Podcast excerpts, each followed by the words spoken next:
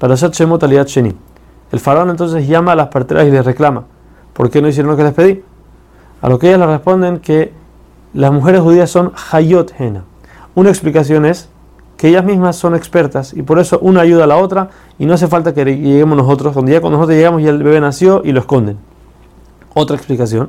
Hayot Hena significa que son ellas son como los animales. Ellas fueron, los, los fueron comparados con los animales. Muchas de las bendiciones que Jacob le da a sus hijos son como animales. A Benjamín le da como un lobo y Eudá es como un león. Porque así como los animales no, necesitan parteras, tampoco ellas necesitan parteras y no podemos llegar. El mérito que tuvieron ellas de hacer esta mitzvah y no hacerle caso al faraón fue que de ellas salieron las casas de la Keuná, Levía y del reinado.